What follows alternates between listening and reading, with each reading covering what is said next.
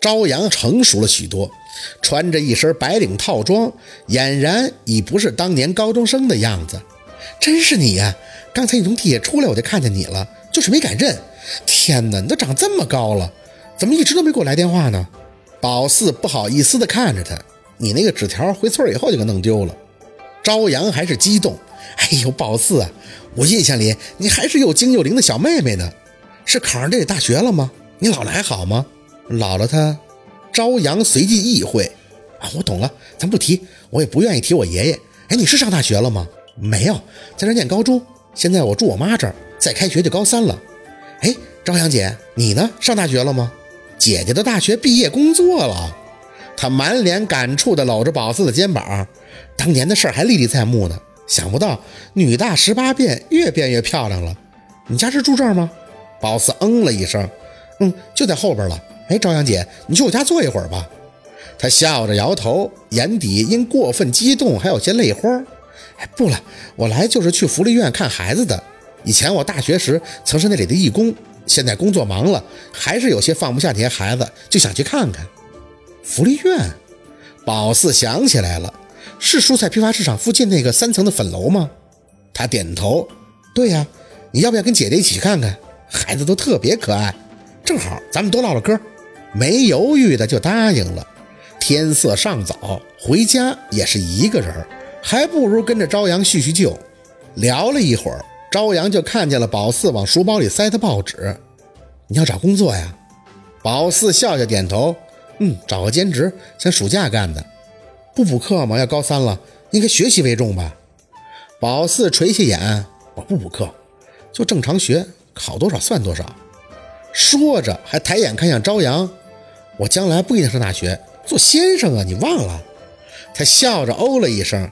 那你学习怎么样？你们现在还发年级总榜吗？发，我偶尔能进前一百吧，就在那附近晃荡，那还不错呀。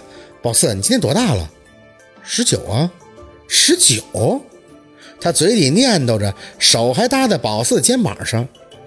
这样，我们酒店呢，暑期会有大学生勤工俭学的，就是去客房部做服务员，主要啊是做些比较简单琐碎的工作，比如说电话叫醒服务啊。订机票这一类的，有点类似于管家服务，不辛苦，但有时候得熬夜。当然是倒班的，工资还可以，一个月大概是三千左右吧。你可以吗？三千，我我可以。这活儿很简单嘛，偶尔不回家就说去庞庞那儿了，反正若军也不太顾得上他。朝阳点头，微微的蹙眉，就是我们要大学生，回头我帮你问问我们客房部经理，他说要是可以，给你打电话就去面试。有一个星期的试用期，今儿个绝对是吉星高照。宝四乐得发傻，搂住他的胳膊：“赵阳姐，那你是哪个酒店啊？工资这么高，是星级的吗？”他摇头：“不是星级，但是五星级的标准。因为酒店是度假型的，注册的时候也是经济为主。一到六层主要是面对咱们市的市民休闲、洗浴、健身、游泳、SPA。八到二十九层是酒店客房，所以这种的。”一般都不会评星。我们酒店你应该知道的，连锁的。虽然我在的这家开业时间不长，但名字比较响亮，海洋之星。海洋之星，宝四张大嘴，我真听过。那个我同学说过的，他爸去那洗澡，什么都没干，澡都自己搓的，出来就花了一百三十八。他爸还因为这事差点跟人打起来呢。朝阳咯咯的笑个不停，是光洗浴就要那些钱的。但是有很多免费服务啊，例如游泳啊、健身呀，还有各种汗蒸啊、电影院，都是包含在预资里的。那吃饭呢？楼下的自助当然是另外消费了。宝四没再吭声，觉得那就是个高级的、齁老贵的澡堂子。别说他不去公共场所洗澡了，就是能去，那都不带去的。有钱烧的，这酒店挣钱容易呗，所以给员工的工资也高。海洋之星这名倒是挺好听的，朝阳认同。当然了，全名是恒润海洋之星。说着，他还笑笑。哼 好了，你到时候等我消息。我只能说啊，找部长问问，具体的还不知道行不行呢。宝四嗯着，在市场跟着朝阳买了一些水果，就去福利院了。一进去，小小的院子里就有好几个孩子喊他朝阳阿姨。他笑着分水果，跟宝四说：“这里有八十多个孩子，基本都是弃婴，还有遗孤，百分之八十都有些身体残缺，很可怜的。”朝阳发了一会儿水果，就要去看院长。宝四跟在他身后，在楼里那些小教室拐来拐去间，手不自觉地扯上他的后衣襟儿。他有些疑惑，回头看宝四：“宝四，你这是怕丢？”宝四不好意思笑笑，哼，我精神不集中的时候啊，去个陌生的环境就习惯这样，不然容易跟丢了。他无奈的笑，哼，像小孩子似的。你看，这教室的孩子都是六岁，一般啊，超过十二岁就很难有人领养了，只能靠社会捐助念书治病，有些都是很严重的疾病。哎，看见他们，我就觉得自己很幸运了。宝四没开口，很认真地看着教室里的孩子。有两个小孩的嘴就跟小六一样，做完缝合手术的豁唇，人中都没有的，心里很触动。忽然就想起那个贫嘴男了。走吧，宝四。宝四嗯着，手再次扯上他的衣襟，眼睛还在盯着教室里的孩子看。一扇扇的小窗户划过视线，不同年龄段的孩子都在不同的班级，他们穿的都很一般，应该都是社会捐赠的。心里叹气，暗想着，要是自己有能耐了，也要多帮助他们。没有父母，还没有亲人，现在是有小伙伴陪着，感受不到寂寞。那将来呢？宝四，你做什么呢？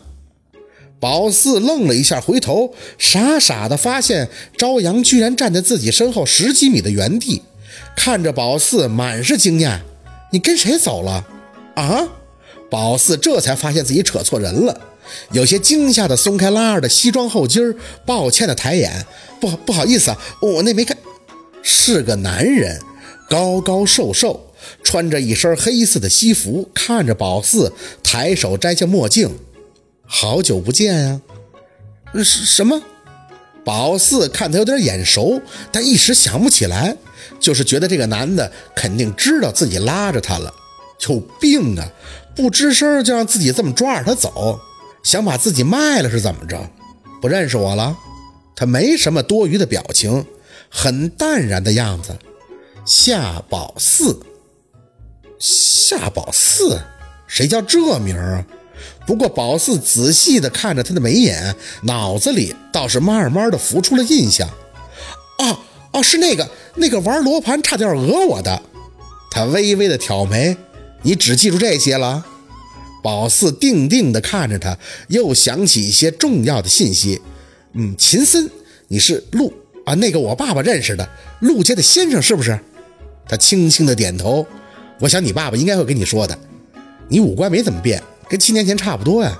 宝四呵呵的干笑了两声，哼，你倒是变化挺大的，高了那么多。哎，那个你怎么在这儿啊？看孩子呀。你呢？宝四有点不习惯他说话那个没感情的样子。太淡了，而且说实话，他长得不是那么容易让人印象深刻的，只能说气质比较好。太瘦了，整个给人的感觉就俩字儿：寡淡。但还别说，他虽然看着有些单薄，但是要想想他的职业，也就觉得映衬了。脑满肥肠的，还能是先生吗？我也是来看小孩的，陪我一个姐姐。他淡淡的瞄了一眼还站在原地等宝四的朝阳，随即点头：“你还有东西在我这儿呢，什么东西？”啊？说话间，他兜里的手机响了，看了一眼来电人后，背着宝四走出很远，接着电话。宝四不知道他是什么意思，让等着他继续跟他说话吗？萍水相逢的，好像也跟他不太熟吧？张了张嘴，喊了一声：“那个秦森，我先走了啊。”要是我有什么东西，你就给我爸好了。你先忙着啊！喊完了，宝四回头就噔噔噔的跑到了朝阳的身边，揽住他的胳膊，嘿嘿一笑。这回咱们俩拉手，绝对不能跟错人了。他有些疑惑的看了一眼还在那儿接电话的秦森：“你们认识？啊？不认识？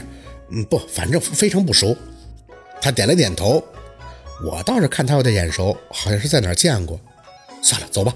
我带你见见院长，是个特别亲切的奶奶。